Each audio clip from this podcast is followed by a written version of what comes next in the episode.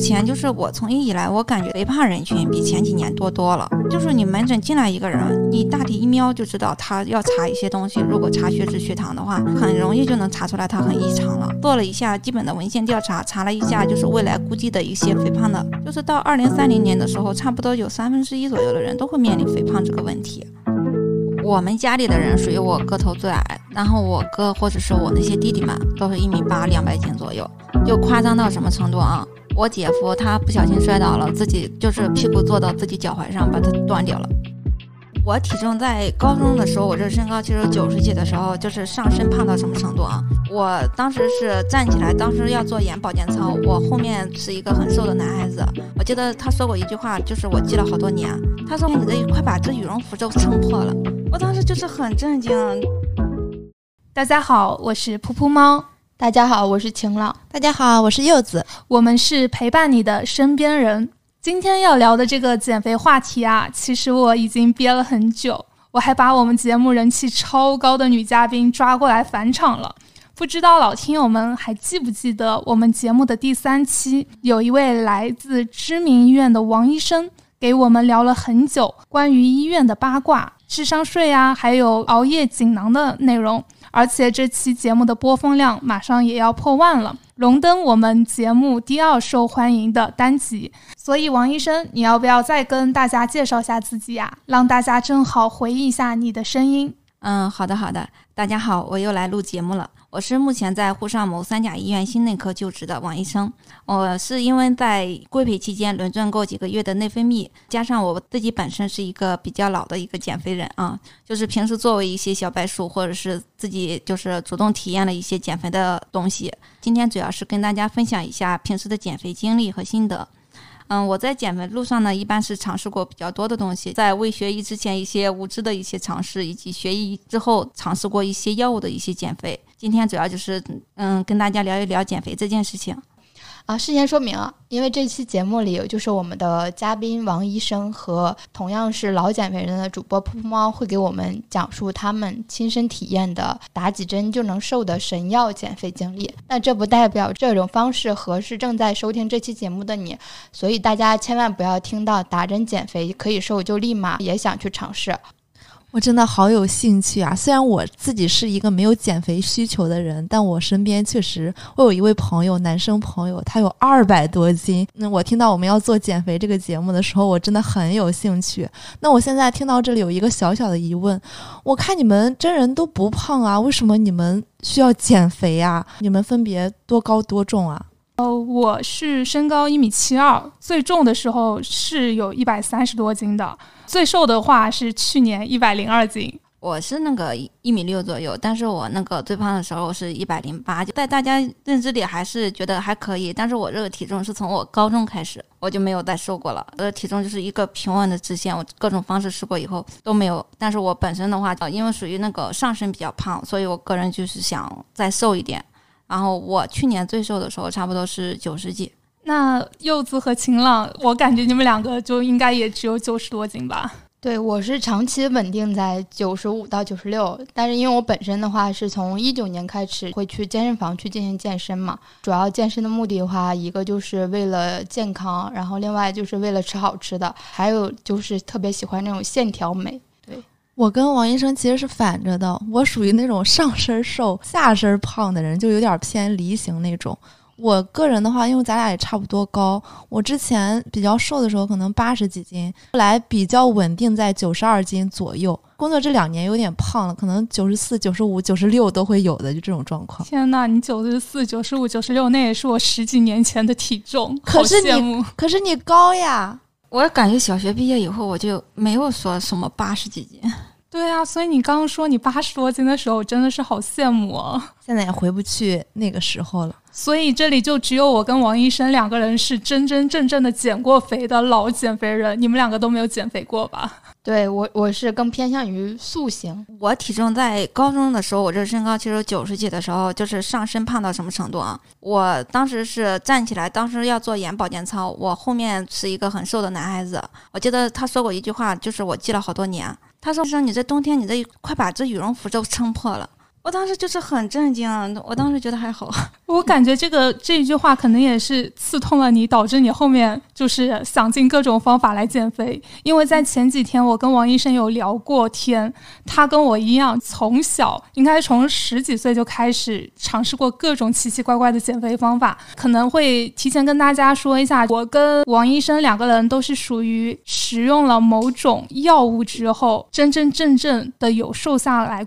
王医生，要不你来说吧？我们是用了怎样的高科技？以前的那些我先不提，就是讲一下去年瘦下来。我当时是在内分泌轮转，它当时是有一个新型的降糖药物，就是一个一周打一次或者一天打一次的一个降糖药物。我当时先试了利拉鲁肽，它是要差不多一天打一次，它确实能够就让你完全不想吃饭，但是它是一个皮下注射的，当时很痛啊。我那好多人糖尿病病人，他可能因为本身不得不用，所以说他可能能坚持。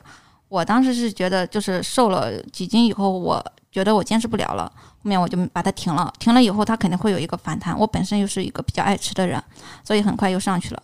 后来就是在内分泌的时候，他们有那个一周注射一次的那个司美格鲁肽，就是现在小红书上炒的爆火。当时是嗯用了这个，因为吃的少了，加上我当时还去运动了，所以我瘦的比较明显。两个月瘦了差不多将近有十斤左右。那你是从一百多斤瘦到了九十斤吗？对我是一开始起始剂量的时候，第一周是没有反应，我第二周就直接加量了。当然，这个是不建议大家直接加量的，就是不大符合它那个药品说明的。但是我自己本身的话，我对于个体的机能平时比较了解，我自己比较敢于尝这个尝试。加了以后就完全不想吃饭。我当时还买了体脂秤，买了那个小标尺什么的，所以我是看到体重蹭蹭下去以后，我心情很开心啊，我就后面坚持应用了差不多两个多月。然后两个月到达我自己感觉很很好以后，我就停了。其实我跟王医生减肥方法也是一样的，只是我没有用利拉鲁肽，而我是直接上司美格鲁肽。为什么我会用这款药呢？因为我也是医药行业的，我们自己公司的云药房它也有这款药。我是有一天跟我同事在开会，我问他你要不要喝饮料，我请你喝。他说他不要，他最近在减肥。我说你减什么肥呀？他说我在打针减肥。在他的一顿安利之下，我第二天就找我们的药房买了这款药。所以在去年两个多月不到的时间里，我瘦了十五斤，最高就瘦瘦到了一百零二斤。当时就是晴朗他们看到我都说我头变得好大。两个月瘦十五斤，堪比现在秦昊拍戏瘦下来那个状态，感觉。对对对，但我这个是上了科技嘛，人家是踏踏实实的节食减肥，我是打针减肥。但是我在打这个司美格鲁肽之前，我也有去内分泌科有去做相关的一些检查，我的身体是比较健康的，也是在各项指标允许的状态下才去尝试的这个。所以我说，大家千万不要听到我瘦了十五斤，然后立马就心动啊！我还要说一个更残忍的事情，就是我停药了之后，我又反弹回来了，我又胖到胖回了一百二十斤。对，因为这个药的话，就是我朋友圈其实有个男生，我看他有在用，但他也是去医院做了一些体检之后，他才去用的。然后他是说半个月瘦了八斤，感觉整体的机能啊都是比较正常的，然后也感觉年轻了。因为他就是自己那个创业公司的老板嘛，就是有上镜需求，所以他要自己去做一些减肥的这种动作，做了好多尝试。他在他朋友圈里反馈最有效的也是这个打针。我觉得大家还是不要太上头，还是要综合评估的啊。你肯定要评估一下你胃肠道能不能耐受。有些人吃了以后最常见的他会呕吐或者是拉肚子，还有就是他完全不想吃饭。你不吃碳水以后，你整个心情是很抑郁的，你很不开心。对我去年打打完的时候，我同事就说，感觉我每天都很臭脸，也不吃饭。最夸张的时候，一天可能就吃一个茶叶蛋，因为是真的吃不下。你吃多了一点东西，你就会想吐。除了我之外，就是我有很多同事啊、领导啊，包括我的男朋友，还有包括我跟王医生的其他朋友都有打这个针。大家多多少少的还是会有一些不良反应，可能就是这个不良反应的程度不一样。呃，要不我们接下来就跟大家科普一下司美格鲁肽这款药物吧。嗯，那个我跟大家介绍一下啊，它这个药最开始的时候肯定是在内分泌治疗糖尿病的时候，它是主要是帮助那个血糖控制不好的人群能够降糖。然后它那个本身就是在研究的过程中发现，它能够在降低血糖的同时，还能够降低一些血脂，然后降低一些体重。因为我们知道两型糖尿病的人，他如果这部分人他在打胰岛素的话，他本身会引起一个肥胖的。还有就是本身肥胖人群发病率也高，所以他对他的这个体重要求是比我们正常人来说严格一点。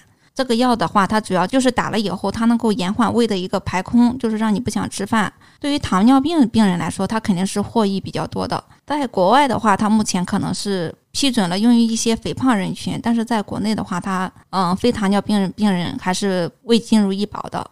针对一些肥胖的人，如果个人想用的话，建议就是去医院的内分泌科的减肥门诊，或者是去营养科稍微先咨询一下，然后到底适不适合应用。不要盲目的直接听我们节目就直接上头直接开始，这种是不建议的。我们录这个节目之前，其实我也有去小宇宙上听过其他的节目，呃，讲过这款药物。很多人他们的标题就是这款药其实是在被美国的好莱坞的网红还有马斯克带火的，因为这个话题真的是从今年开始特别的火，大家都在里面讲高科技减肥嘛，讲药物减肥都有讲到司美格鲁肽。但是刚才王医生也跟我们说了，如果你真的想减肥的话，还是建议大家先去医院的减重中心。或者是营养科看一看，但是事实上啊，我自己有想过去挂营养科，不管是瑞金医院还是中山医院，好难挂呀，都是排满的耶。有没有什么其他的方法能够快一点挂到这些科室呀？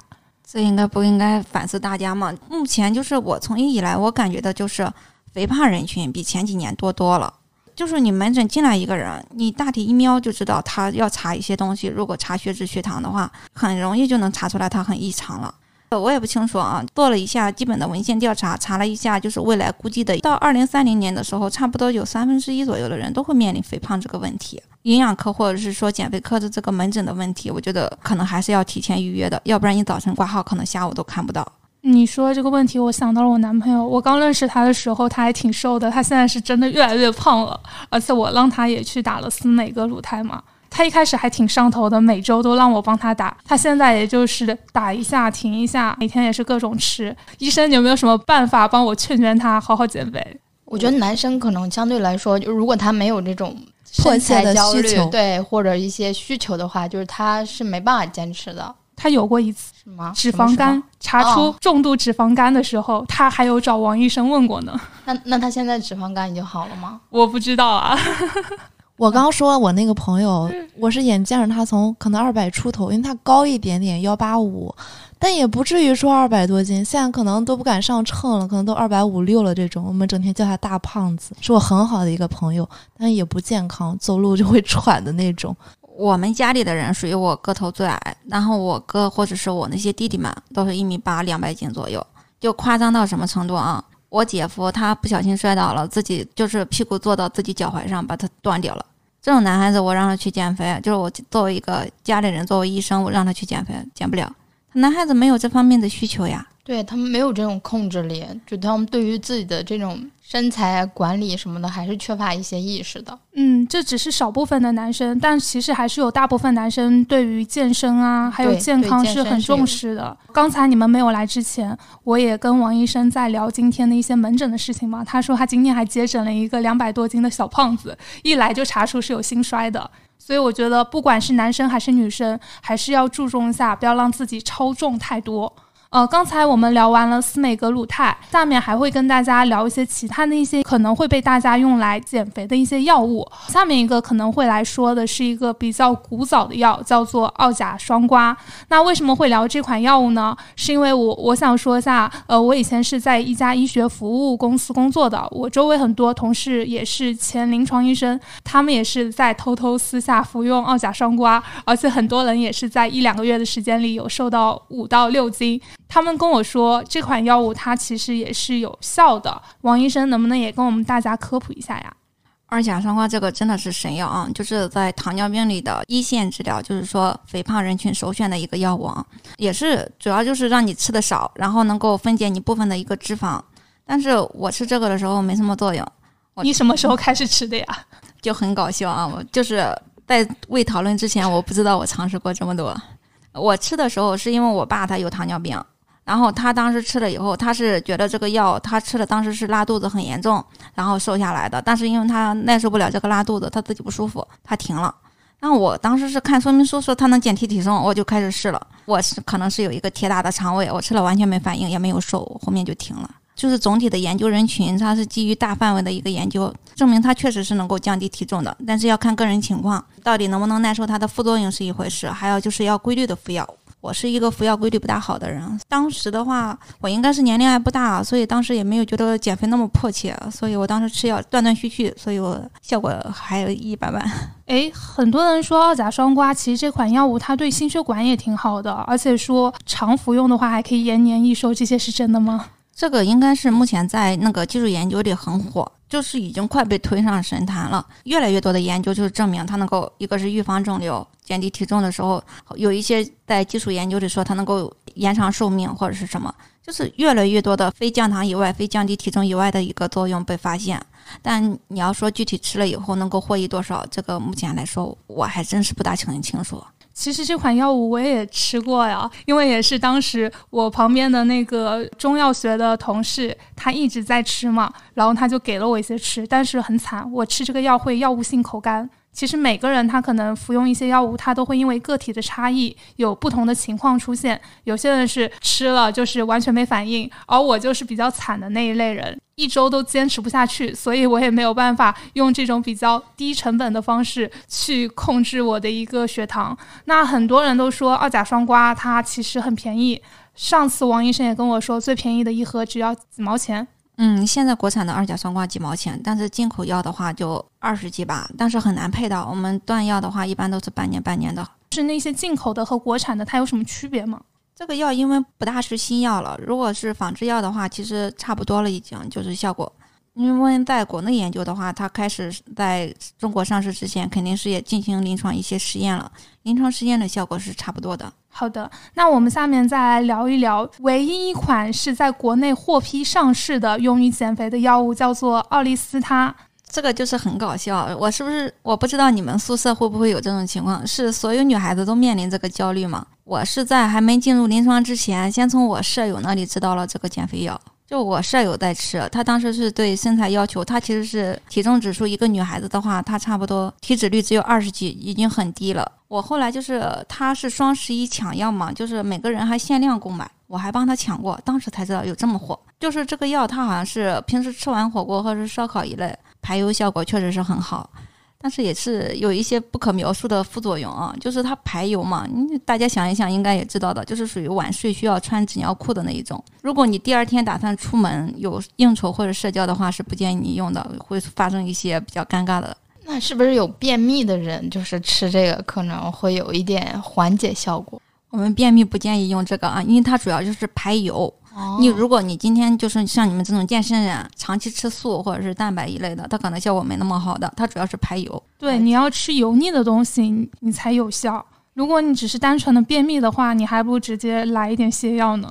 晴朗，你还记不记得你以前也帮王医生的朋友有买过这个药？对，当时我记得在群里，然后说有活动是，这个药好贵，还是限购。当时有活动，然后每个人都让账号给他买了一单，算是薅羊毛吧。对啊，没想到这款药还要去薅羊毛买。其实之前我也用过这款药，还是交大的一个小学弟跟我说这款药物很有用哦，特别是我们去外面大吃大喝了之后，你可以试一试。结果我试了一下，我就发现我的内裤废了，所以我后面就没有再试过了。呃，如果不知道这款药物的，还有柚子，你别笑。如果你真的觉得很搞笑的话，我建议你去知乎上搜一下奥利司他，上面有很多人分享他们社死或者是永生难忘的体验，就是。会控制不住吗？对啊，你就像跟放屁一样的把你们的 把，他们说的就把油给排出来。对，就是你如果有这种就是肚子胀气，你觉得你是想放个屁而已啊。他们说会崩油啊，就是说如果你在那个公众场合或者在外面，你不要相信你自己。你第二天如果打算出门的话，是不要吃这个药的。那应该没有味道吧？会有味道？会有的，油腻的味道，而且那个马桶很脏啊，真的。还是不要用这个，我我我就是吃了之后，一开始会觉得好兴奋啊，有好多油排出来，我要瘦了。然后过过了两三天，喷射机，这个形容词有画面感。这个药还蛮贵的，好几块钱一粒好像。嗯，虽然说它是国内唯一一款是批准上市可以用于减肥的，但是它的体验感实在太差了。尝试一下的后果就是一定要提前备好纸尿裤。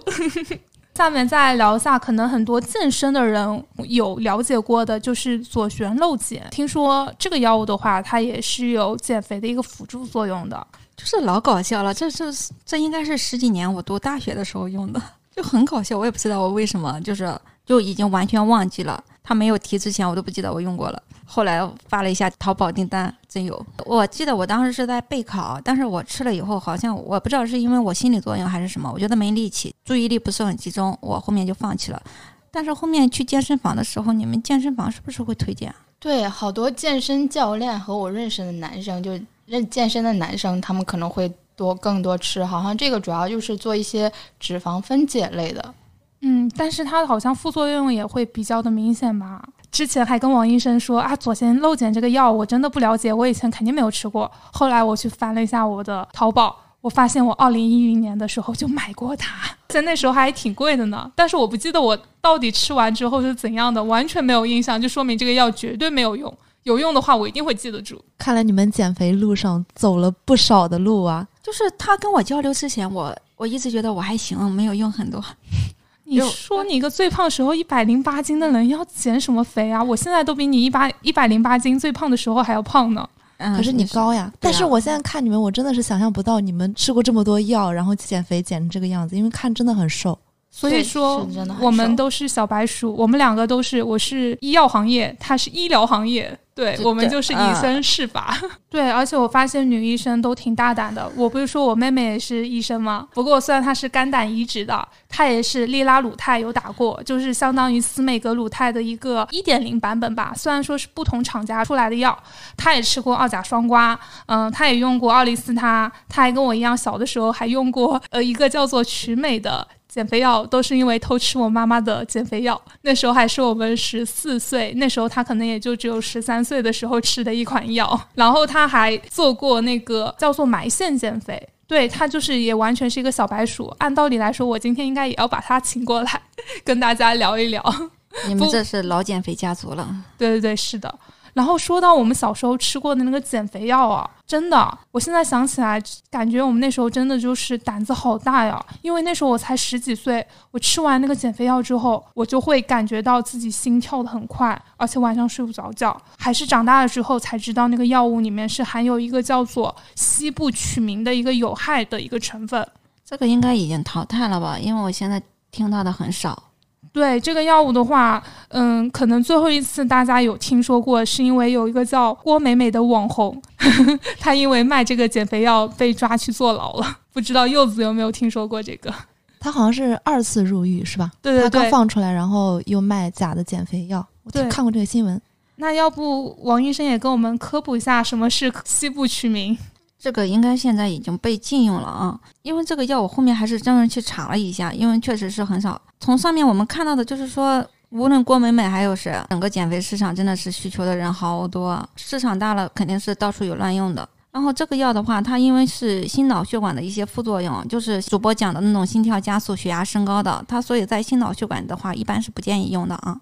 它肯定还会有其他的一些副作用。我当时查到的，它是可能会引起你本身的一个血糖升高，或者是水肿。有些人还会出现一些那个头疼、高血压，然后加上他有些便秘啊，有些是腹胀，或者是肚子比较疼，出现肝功能都不大好的这种情况。所以这个药整体来说，嗯，可能是现在已经用的很少很少。嗯，其实不是说用的很少，只是我们不太接触，像拼多多呀、淘宝，还有一些微商，他们常常卖的什么懒人减肥药。或者什么超模的秘密的这些药物里，它可能都含有这个成分。如果你们有心去网上搜一搜，可能都会搜到这一类的药物。所以大家千万千万不要去买，因为你买了之后，你可能会引起你的是心脑血管系统，还有你的神经中枢系统，包括你的内分泌等等一系列的问题。我前几天还在网上查了一下，女生她为了减肥买了类似的产品，最后导致了精神分裂。这种药物成分的，就是它上市的时候不应该都有一个，比如说什么药物批准或者是合规吗？你觉得这个它有走那些正规的渠道吗？它都是在网上偷偷卖的呀。那它怎么可以上架呢？因为我们有一些，比如说做一些上架的话，可能会需要一些授权呀，或者一些证书之类的。他可能做微商什么的也不需要什么资质吧？如果说私域传播，可能不太有这方面的监管在。郭美美他们好像就是不需要考虑这些，他们当时是那种在一个某某成分里面含着一个，他可能做了其他的一些美化的一些包装。对，只是你不在你这个药品里面提到这个成分你就 OK 了。你看那个淘宝上那么多药品、保健品卖的最好的那些男科药物，你觉得它每一个都是正规的吗？都不是吧？什么人参鹿鞭膏，它可能就是把药品成分它给隐含了，或者是说它写了含这种成分，但是它那个副作用部分它又不写。对，我觉得应该是它的包装上直接是没有体现这个药物的。如果它体现的话，是直接是没有办法上架的。然后其实很多人就是在药物这一块的话，他们也会用一些像什么清宿便的产品啊，因为这也是我们听友群有人问到的。这个以前有个很火的广告，叫什么清宿便排肠毒，就用什么什么东西，什么什么减肥茶，对吧？啊，我记得有那种益生元吗？对啊，这个我也用过，因为我妈买过。这个里面可能是我不知道是有没有含番泻叶啊？嗯，就是以前我们小城镇上的时候，就是卖茶叶或者是卖其他的那些过腹的地方，番泻叶是很常见的，就几块钱的给你一大包。但是你泡的话，就是泡几片，引起来的那一个拉肚子的效果其实是很明显的。哎，不好意思，高中的时候又尝试过了。今天真的就是我跟王医生两个人自曝自己的黑历史，就很尴尬。我高中的时候喝的就是这个茶的味道还行，我还蛮喜欢的，但是它是。就是肚子有一种绞痛，就是那一种什么东西在抓着的那个感觉。而且高中上课，它不像现在啊，你从后门溜走就可以。高中是一定要有个上下课点的嘛，你上课期间还不好意思老跑厕所，所以当时吃了几次，后面也没有再继续坚持了。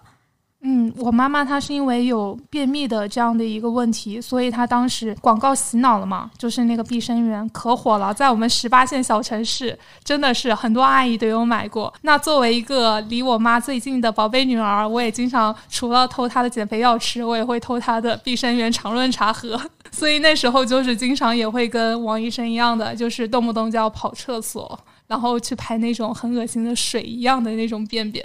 关于药物的选择里面，还是有蛮多门道的，包括它的成分啊，以及它的副作用啊。可能有一些药物也不是那么有资质，或者说比较安全，甚至有一些即便是上市了，像碧生源这种大牌子推广的时候已经做过审核了，但是还是会会有很多副作用或者说不好的地方。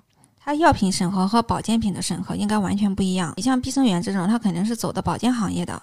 对吧？他可能就是就没有那么严格了，所以就是你在减肥的时候，你肯定要不要像我这样子乱来，综合评估你首先能不能耐得受这个副作用，然后你减肥对你身体的影响，我们肯定都是为了健康嘛。你减肥对你身体影影响的一个获益和这个药物的副作用之间，你要有一个平衡，也最后得不偿失，就是一种畸形的一种很瘦很瘦，那肯定是不行的。所以还是建议大家综合评估，在后面再去选择。那刚刚提到保健品嘛，其实作为我一个非减肥人士来讲，我身边有一些朋友为了保持身材，他可能不去吃药或者干嘛的，但是会尝试一些类似于酵素啊、类似于什么益生菌啊那种用来保持身材。他们属于保健品的成分吗？以及他们有用吗？你们新冠的时候囤药了没？没有怎么囤，我也囤了，我老我老囤药人了。我第一波的时候囤退热药，当时是发现不够大家用的，然后因为是医生嘛，大家都会找我，我发现后面不够用的，所以在第二波传言的时候，传言会拉肚的时候，我就开始囤益生菌。我现在半层冰箱全是益生菌，不是菜。就是是益生菌，然后现在快过期了，我没办法，我就得自己吃。然后我吃了益生菌的唯一的感觉，就比如说我今天吃的东西比较辣，嗯，往常的话，第二天的话可能稍微有点便秘啊。现在的话就是说早晨起来第一件事，前一天晚上吃了，第二天早晨会很很早就去排便便。可能它对于一个整个肠道还是有一个调节作用的。因为我本身不是为了治疗，我就是纯粹药物快过期了。哎，你说到益生菌，我又想起了最近被大家热议的西梅汁，还有青汁。其实西梅汁这个大家可能最近比较有感触，就是因为丁香医生发了这个文章，然后说如果你恨一个人，你就给他喝西梅汁。而且前一段时间不是看了一个豆瓣儿嘛，有一个群友分享，他说他在重要会议上给他们的领导们就是准备了西梅汁嘛，然后结果在开会的时候领导们都去蹲坑了，然后就工作有点不保了，只要开会就给领导下药。所以说这个西梅汁啊，还有包括类似这种青汁，它也是能够有辅助减肥的效果吗？效果这么好吗？我。这终于有我没有吃过的了啊！我没有喝过这个西梅汁，但是我吃西梅我没有什么副作用哎，它可能就是本身是类似于一种纤维素，增加肠道蠕动。我吃西梅也没什么反应，但是我之前看是关注的那个网红，他就是推荐那个西梅汁，应该是张莫凡还是谁来着？我估计是他接了这个广告吧。但当时他说不是广告，反正他说不是广告，他说不是广告就不是广告，对，然后我就相信了，你知道吗？它是它是不是西梅汁的话，是不是浓度比较高？它是不是有一种本身的渗透作用，就是说让你肠道内水分比较多，或者是增加了一个肠道蠕动，然后综合的作用导致你可能排便比较顺畅？对，有可能是的。西梅汁我也没有喝过，我吃过那个西梅，就是什么每日西梅呀，李佳琦推荐的，我觉得这个也太甜了。可能是因为我后来打司美格鲁肽抑制了食欲之后，我觉得这个东西好甜，一天吃三四颗就感觉受不了了，太太撑了。你有没有接司美的广告？没有，我我要事先声明，我要狗头保命，我不推荐任何人去使用一些药物。说实话，虽然我去年瘦了十几斤，但是我后来不是也反弹回来了吗？而且我认识的所有人打了司美之后都反弹了。嗯，我们的友台宛平北路六百号里面的一个医生主播，他之前也是打司美格鲁肽，然后他打到现在已经完全没有任何作用了，还留了半支在家里头，所以我绝对没有接他的广告。如果真的接的话，麻烦诺和诺德赶紧给我打钱，立马。刚才聊完了，就是西梅汁还有青汁。王医生，你有没有听过像什么乐控片啊，还有白芸豆提取物的这些保健品啊？这个没有，你买过？我还真吃过，也是在微博上看了一个很有名的网红，叫做推拿熊。你收入多少呀？这是 没有了，肯定没有医生收入多了。就真的是，当你想减肥的时候，大家都会想偷懒嘛，走捷径，可能是觉得吃点保健品、吃点减肥药什么的，是最快的嘛。而且你花了钱，对你内心来说，你是花了一些钱的，可以补偿你这种心态。所以我当时就去买了个白芸豆。但是我自己吃完我是没有任何的感觉的，所以我也不太清楚这个药物到底有没有用啊。嗯，这个药我刚刚替你查过了啊，我看到了一下，它主要的成分其实还是一个西药成分，它有一个淀粉酶抑制剂，就是类似于也是一个糖尿病治疗药物。它主要是你吃了一些含糖类的食物以后，它抑制你淀粉的吸收，所以说你吸收少了，你就达到了一个稍微减肥的一个作用。但是如果你本身就是那种肉食类动物的话，它应该效果也不会特别明显。其实这个保健品它不是适合任何人，是吧？它可能就是你吃的糖或淀粉比较多的，你可能还是稍微有点效果的。看看我们刚刚聊过的这些保健品，你查一下成分，它多多少少还是含有药物成分。它应该也是利用了一些药物的，要么就是抑制你食欲不让你吃，要么就是抑制你吃了以后的一个吸收问题，不让你吸收。总体来说就是一个摄入减少嘛。你吃的少了，肯定都瘦了呀。对，说白了就是减肥的一个真理，就是你还是得少吃一点。而且我发现少吃了一点之后，大脑也会比较清醒啊。那你去健身的话，你活动量多了，应该也行啊。你要么管住嘴，要么迈开腿，对，是这样的。但是有的管不住嘴，可能就需要一点点药，被动的去管住嘴，是这样吗？嗯，对于我这种比较爱吃的人来说，是的，就就是我在家里只要坐着。我目之所及的所有东西，我都想尝一尝，不管饿不饿，我就想去吃一吃。所以，对于我这种人来说，抑制食欲是是比较效果明显的。我感觉你那也不是饿，你就是嘴巴太寂寞了，你就是想吃点东西。对你也不是说要吃多少，你可能就是这个想尝一下它的咸淡，那个想感受一下它的那种苦辣。我压力大的时候能吃到吐，就是一直吃，吃完我能感觉到我胃部不舒服，我能去吐掉。压力大的时候我就要一直吃东西的时候就会这样子。那这样子不是很伤胃吗？你们医生都那么极端的吗？我也知道伤胃，就是有一段时间我得过那个叫胃食管反流，就是平躺以后或者是吃多了以后躺下以后，我就会有一点反酸。消化科医生建议我去做胃镜，看看到底情况严不严重。我没有去做，后来少吃了一点，可能会好转一些。现在来说好好一些了。啊，你说的胃食道反流这个病我也有，我们两个真的是老减肥人加老病友了。为什么要说这个病呢？其实你不规律的吃饭也可能会导致你有慢性胃炎，有慢性胃炎的基础上，你也可能会出现这种胃食道反流的症状。最常见的症状就是会嗳气、想吐啊，然后会发出很奇怪的声音。特别是你晚上睡觉的时候，胃酸反流到你的食食管，还有就是反到你的咽喉，会特别的难受。早上起来你就会感觉你的咽喉很痛的。嗯，这个可能就是因为饮食不规律吧。我碰到最严重的一个，我们实验室的师妹，她当时是那个胃食管反流，把前面的门牙给腐蚀了，就严重到这种程度。干嘛还？可以秦朗都看呆了。就是胃食管反流能把牙给腐蚀掉你。的胃酸呀，胃酸很，它的 pH 值特别特别的低特别低。哦，特别低。一定要保护好牙齿，牙齿太贵了，真的。嗯老我可是贵了我可是他后面在牙齿上花了好几万块钱的人。对他后面去装了假的门牙嘛。哎，说说真的，就是减肥，我觉得要么就少吃，要么就运动嘛。但运动这个也怎么说呢？我也是运动过的人啊。去年不是只能封在家里的时候嘛，我也是跳了三个月的 Just Dance，真的是一斤都没有瘦。所以这种看人，就我朋友当时跟着刘畊宏跳，然后就是瘦了二十多斤吧，就从外观上很直观的能感受到他真的就是整体都瘦了。但后面疫情放开之后，不又上班又没有时间了嘛，然后又开始胖回来了。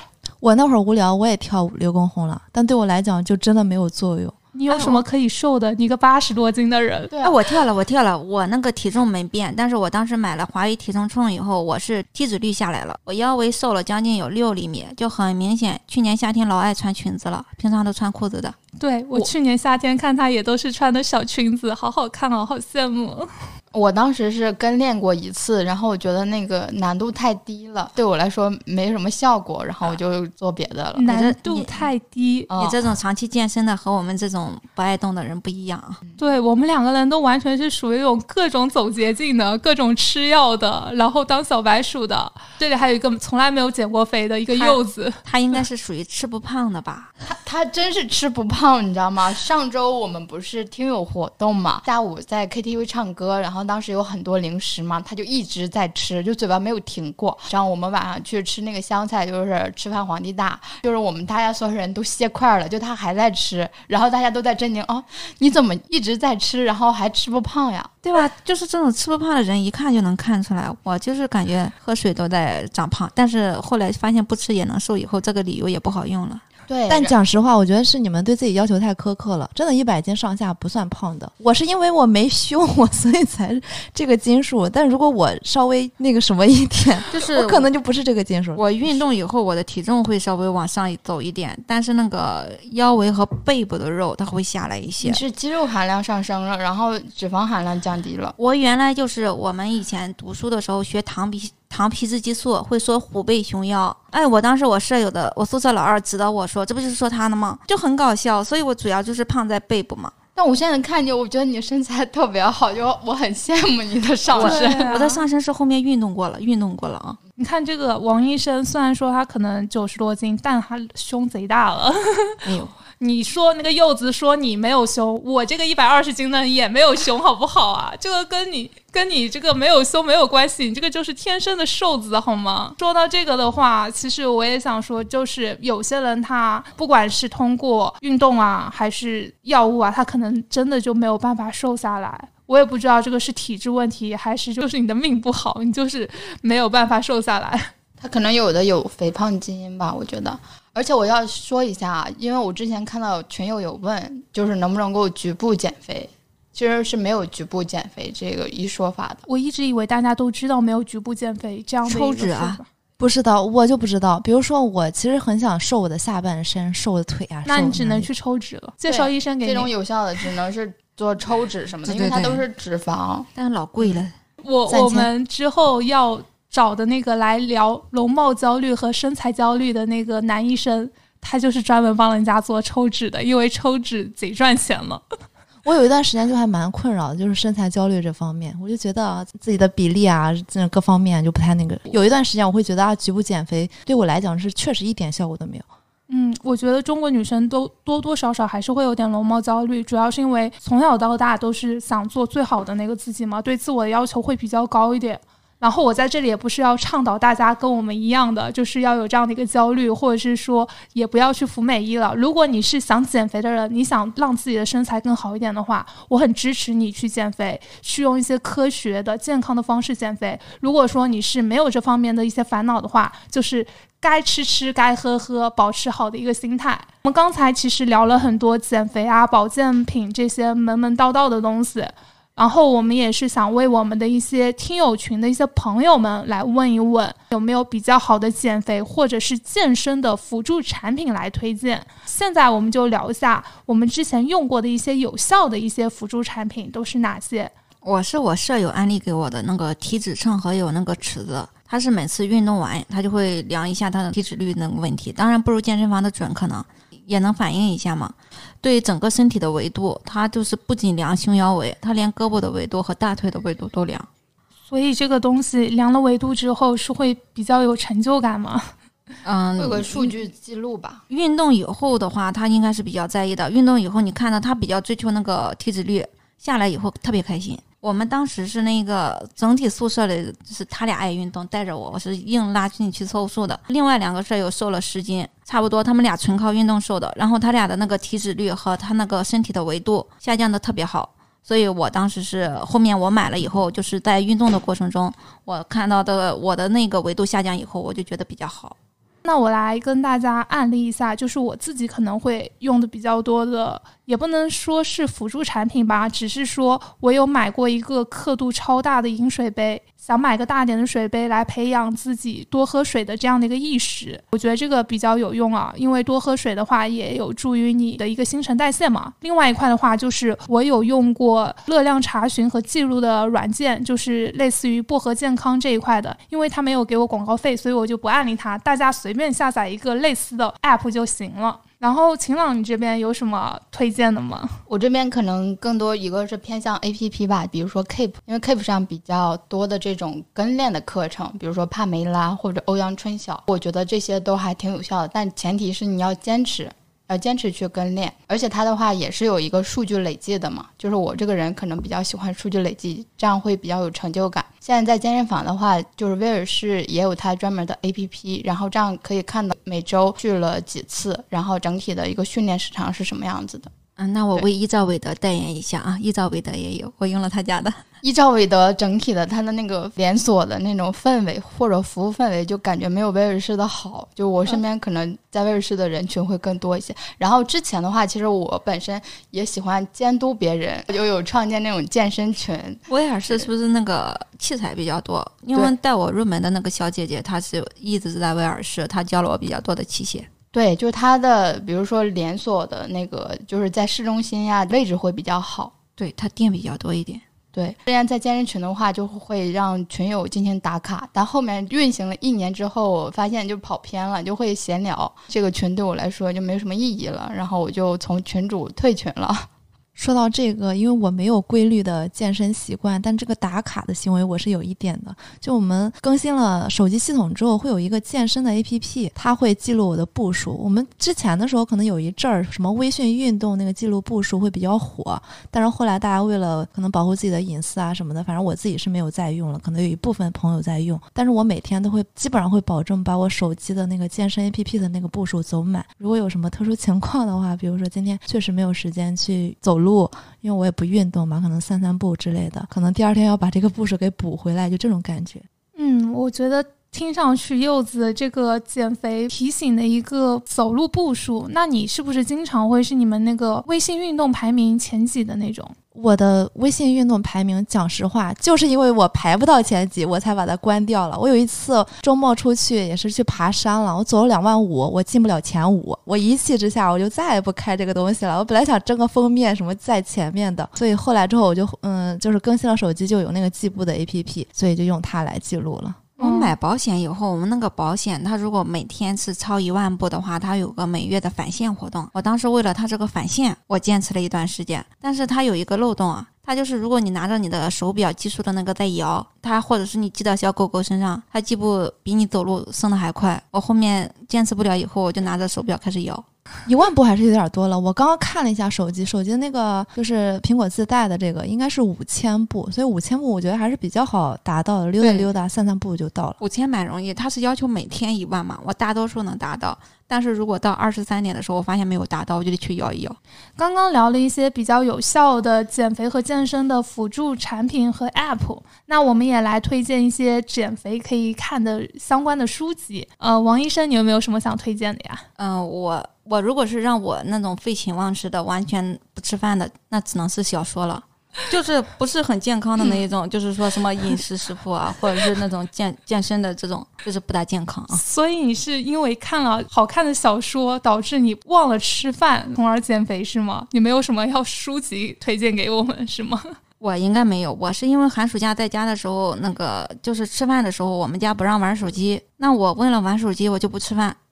我还以为你多少会推荐一个，比如说什么轻食食谱啊、什么书啊这种的。对啊，什么范志红营养食谱这种东西，没想到我们的唯一一个最专业的人士跟我们说看小说，这个不大推荐啊，就是确实是不合适。这边推荐一本，就是我之前看了挺久的一本书，叫《微习惯瘦身篇》。我当时只是想去培养一些比较好的一些小的习惯嘛，没想到这个瘦身篇这本书真的超级给力，在我打了斯美格鲁肽。在后来反弹了，很 emo 的那段时间，这本书也算是治愈了我。所有很快速、很短期的那种，不管是药物还是极端的一些减肥方式，最终都是会反弹回来的。所以你是要保持一个很好的心态。那看完这本书之后，其实我也是重新调整了我的心态。嗯，所以我是比较推荐大家去读《微习惯的瘦身篇》。那晴朗，你这边有什么推荐的？呃，我是之前自己有看过一个，就是健美健身运动系统训练的一本书。这个是为什么看？书名就叫这个吗？对，书名就叫这个。这么简单粗暴？对。它是有那个图解版了，就是它会有那个版本，大家可以去搜。我是为什么看这本书？是因为一九年开始，我不是去健身房去训练嘛，会发现有好多器械，就是可能如果没有教练就是给讲解的话，自己不知道如何去使用。虽然它那个器械上会有图解，但是可能对于自己的发力啊什么的，会有一些不注意的地方。所以就是找了一本这个书，就它基本上涵盖了就是健身房常见的一些器械，对自己这块有个认知。然后再加上后面有一些教练来跟我推课，说我脸皮比较厚，呃，就是跟他们薅了几节，就是羊毛课吧。然后就他们教了我一些器械的常使用方法，整体就是现在在健身房里就是比较适应了。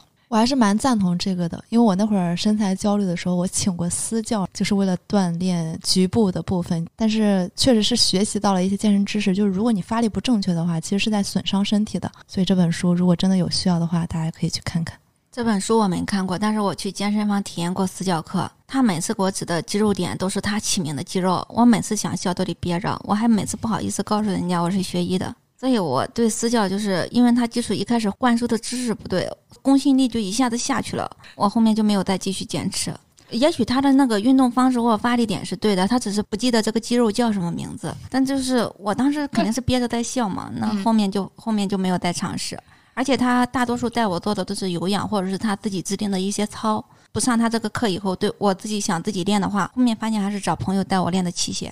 嗯，那柚子，你还没有说你有什么推荐的书呢？我没有什么推荐的书，我不减肥啊。他八十几斤减什么？靠，听你这句话真的是又伤心又嫉妒又羡慕。今天不知不觉的就聊了那么久，现在听起来啊，就真的只有我跟王医生两个人在减肥路上正道不走，专门走歪门邪路的，也是在各种套路里面是无所不用其极。看刚才我们罗列的那些药物，我们两个基本上都已经用过的。你这边还是有去过做一些健身吗？我这边是真的是觉得健身没有什么效果，我就完全就是放弃的。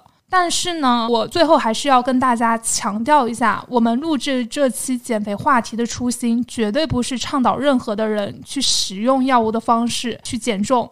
特别是我真的没有收斯美格鲁肽的钱，这么大的一个厂商完全是不可能给我这样的一个小白。而且这个药物我用完了之后，确确实实是瘦了十几斤，但是也是反弹回来了。所以希望大家能够听完我们这两个老减肥的踩坑的经历之后，也能够更加的清楚的知道，只有科学运动还有健康的饮食方式才是比较靠谱而且持久，并且不会反弹的减肥方法。因为那个运动以后，你基础代谢率上去了，它可能反弹，它可能性就比较小一点。然后我在聊今天话题之前，我也不知道我试了这么多减肥东西，可能就是时间久了嘛，总跟各种尝试。希望我们聊完这期节目以后呢，就是给大家一些正确的减肥引导和启发。如果真有这方面的需要，你本身因为肥胖导致了各种疾病，这种情况下建议你是去正规的医院进行一个减肥的指导，不要自己尝试。嗯，希望这次我们给大家带来一些有用的知识，谢谢。嗯，那也希望下次就是还能够邀请王医生继续跟我返场去聊聊其他的一些跟医学呀，还有我们女生比较感兴趣的一些话题有关的内容。那我们下周再见。我减肥。我们少吃一点，少喝一点，少买一点，少做一点，多运动下腰，保持经常的锻炼。